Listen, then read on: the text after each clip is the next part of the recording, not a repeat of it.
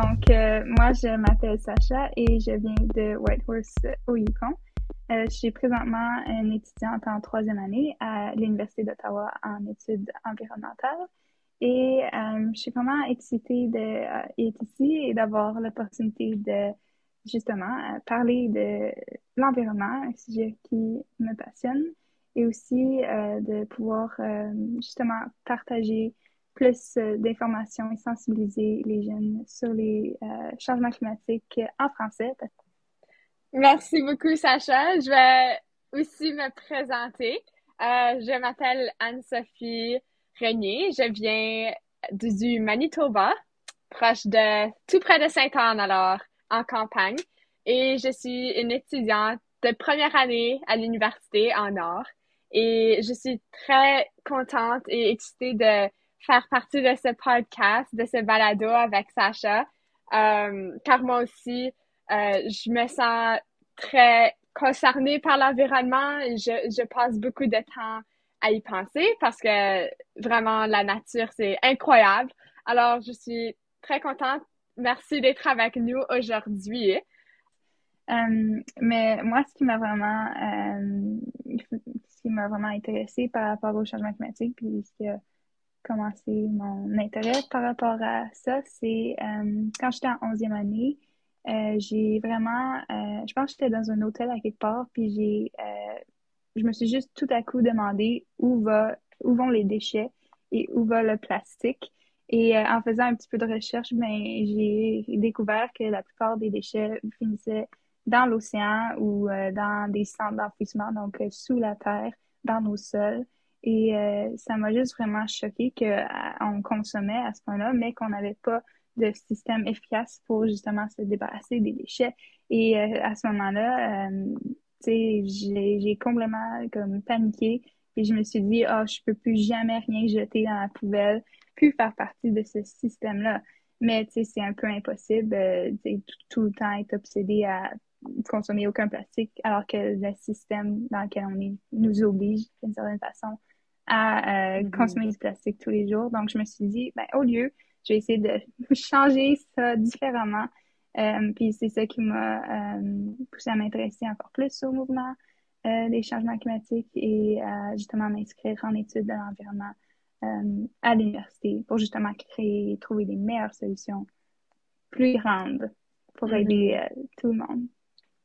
Oui, ben je pense que pour beaucoup d'entre nous, comme jeunes d'aujourd'hui, on a tous eu un, un certain moment dans notre vie où ce qu'on a commencé à réaliser euh, comme l'envergure des des désastres environnementaux qu'il a et du changement climatique et comment c'est c'est tellement omniprésent dans notre vie et que des fois, ben je pense pour moi j'ai certainement passé et des fois je passe des moments où je me sens vraiment euh, peut-être un peu comme tu te sens que tu es la seule personne qui y pense parce que pas, pas beaucoup de personnes ils vont juste en parler chaque jour parce que c'est pas nécessairement toujours des sujets très euh, motivants ou euh, joyeux. Mais c'est comme ça que on va pouvoir avancer puis fonctionner ensemble si on en parle puis si on discute et pour qu'on puisse commencer à trouver des solutions. Alors pour moi, je pense, je pense pour moi, c'était juste un peu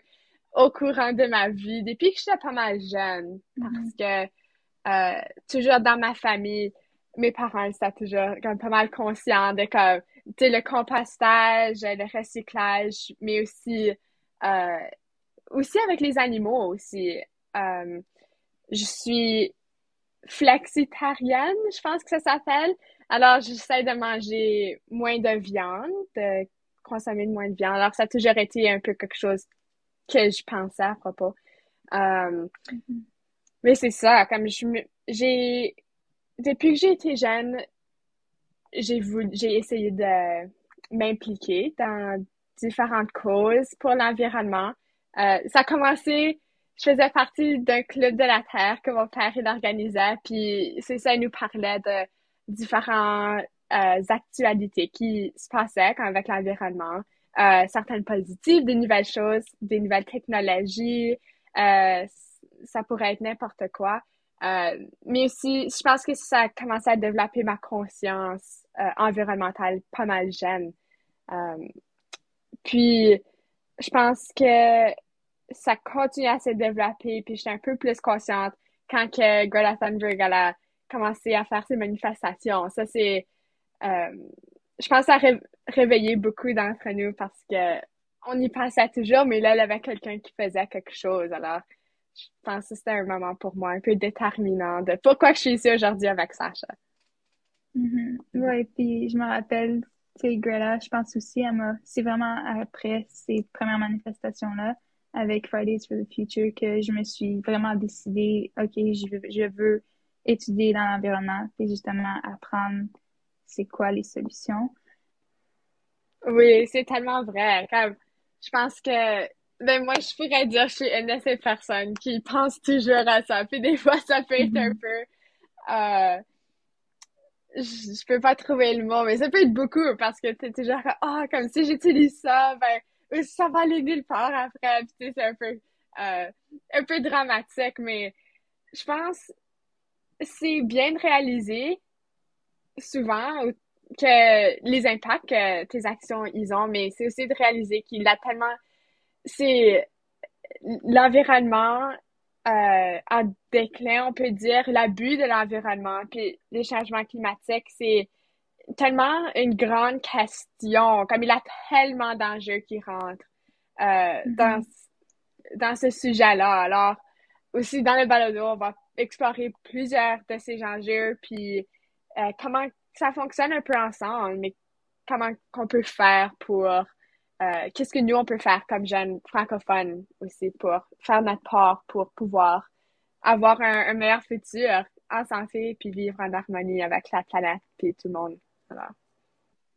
Oui, donc en tant que euh, ben, le Canada, on est vu comme un pays quand même assez assez riche ou bien placé pour les changements climatiques.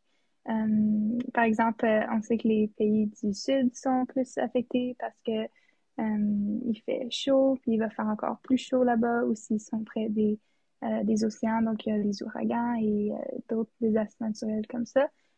au Canada, on est un pays du Nord, donc c'est sûr que l'Arctique, je pense qu'il se réchauffe trois fois plus vite ou quelque chose comme ça que les autres régions. Donc, ben moi, j'ai du compte, puis jusqu'à date euh, dans ma vie, j'ai pu remarquer euh, que les euh, derniers hivers, on a eu beaucoup plus de neige que d'habitude. parce que le climat est très sec là-bas, puis justement avec le réchauffement climatique, ben, l'air devient plus humide et il est plus capable de maintenir de l'eau dans l'air et donc de créer des précipitations. Donc, on a eu mm. ça beaucoup. Puis, on a aussi des étés, ben, pas nécessairement plus chaud, mais il y a eu des étés où, justement, à cause de l'humidité dans l'air, il y a eu beaucoup plus de pluie. Donc, le climat ressemblait comme quasiment au climat de Vancouver. Donc, euh, je pense que c'était l'été 2020 où il y a eu de la pluie presque toutes les semaines. Et normalement, il y a beaucoup de feux de forêt au Yukon. Et c'est un phénomène oh. qui est comme qui est plus naturel, comme c'est normal qu'il y ait comme certains feux de forêt. Mais cette année-là, il n'y en a presque pas eu parce qu'il y a eu tellement de pluie. Puis justement, les sols, comme on marchait dehors, puis comme il y avait comme quasiment de l'eau qui sortait du sol sous nos pieds tellement il était imbibé est rempli, puis il n'y avait pas eu le temps de sécher ou de justement comme bien absorber l'eau. Ben, c'est ça. Comme, c'est tellement des extrêmes parce que, comme ici, au Manitoba, dans les derniers étés, il y a eu beaucoup. Ben, c'était l'été 2021, je crois. Il avait beaucoup de feux de forêt parce que c'était extrêmement sec. Puis, euh, là, l'été passé, dernier c'était 2022, puis là on avait beaucoup de pluie, puis il avait eu beaucoup de neige le dernier hiver, alors tout était très mouillé. Alors, comme si c'était, on peut dire, c'était probablement un papier pour la Terre, au moins, tu ça pas rester sec pour plusieurs années, mais euh, on remarque quand même que, les températures, ils deviennent, c'est les extrêmes, ils sont rejoints beaucoup plus souvent. Comme pendant les étés, c'est comme, oh, un nouveau record pour euh, le jour le plus chaud au mois, comme au printemps, quelque chose comme ça. Tu sais, alors, juste t'entends ça, puis c'est un peu concernant parce que tu demandes, ben là, tu regardes aux nouvelles, oh, est-ce qu'il parle du changement climatique? Est-ce qu'il parle de qu'est-ce qu'on va faire? Puis c'est toujours, c'est plutôt mm-hmm. rare, je dirais. Puis quand que ça arrive, c'est juste à cause, ben soit il en parle à cause des élections ou il en parle parce que, comme COP, euh, ben c'est ça, les comme grandes conférences sur le climat vraiment mm-hmm. euh, du monde. Ben là, il en parle plus, mais autre que ça, mm-hmm. oui. C'est intéressant parce que justement, je, je pense que, tu sais, comme on a sûrement pu entendre euh, lors de la COP27, euh, ben, l'activiste ben, Greta Thunberg a refusé de participer justement parce qu'elle disait que cet euh, événement-là, c'était du greenwashing, comme on peut dire en anglais. Mm-hmm. puis justement, je pense que c'était commencé par beaucoup de, de compagnies de combustibles fossiles ou des choses comme ça.